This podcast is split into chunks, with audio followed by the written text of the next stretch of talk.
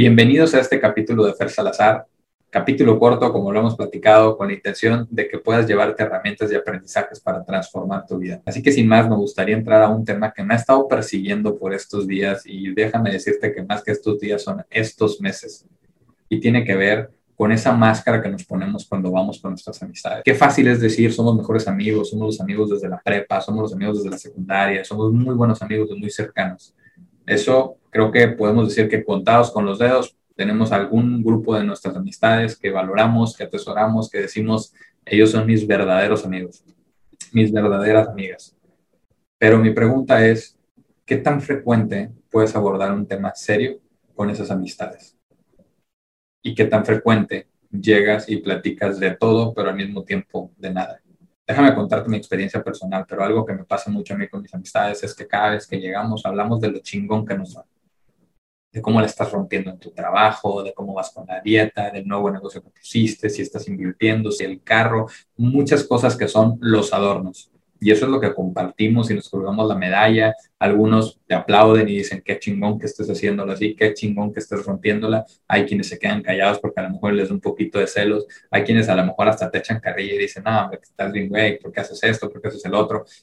Al final estás hablando de cosas que ahí están, que están afuera. Si no, puede que termines hablando de política, de fútbol, de la vacuna, del COVID, como lo hacemos hoy en día, porque es tema de conversación muy fácil ponerlo en la mesa, todos opinamos, se pasa el tiempo, nos echamos ahí unas bebidas y al final nos la pasamos bien. Pero realmente estamos bien. Algo que me sorprendió a mí mucho fue darme cuenta que personas muy cercanas a mí, que aparentemente estaban bien, que tú puedes estar en una reunión platicando con ellos o con ellas y verlos que estaban brillando, que estaban felices, que estaban aplaudiendo, atacados de la risa, hasta diciendo chistes, tú dirías, están muy bien, indistinto lo que les haya pasado, están muy bien, pero en realidad no estaban nada bien. Y eso es algo que a mí me puede mucho porque digo, ¿por qué? Si realmente son tus amigos, si realmente son esas personas que quieres y que aprecias, no puedes llegar y decirles, me está llevando la chingada por un momento. Es que entonces no confías en ellos lo suficiente para decirles que estás mal. Te da miedo a verte vulnerable te da miedo que digan que, que, marica eres o que, que, especialito, que, que, débil o, o, qué es realmente lo que te da miedo. Me parece demasiado triste, pero más triste me parece que estas personas puedan atravesar todo tipo de situaciones, incluido yo, y que por guardárselo terminemos cayendo tal vez en una depresión.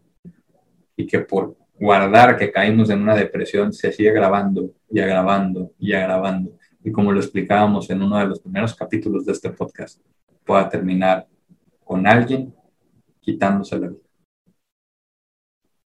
Así que no se trata solo de romper el hielo, solo de poner temas en la conversación, sino que realmente hablemos de lo que nos está pasando. De nada sirve que te lo guardes.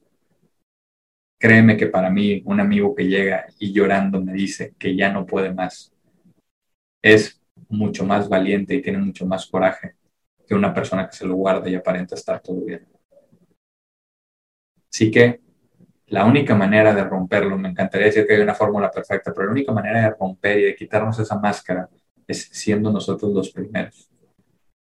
Y siendo nosotros tal vez, si no tenemos un tema en ese momento, siendo nosotros los que pregunten auténticamente, ¿cómo estás?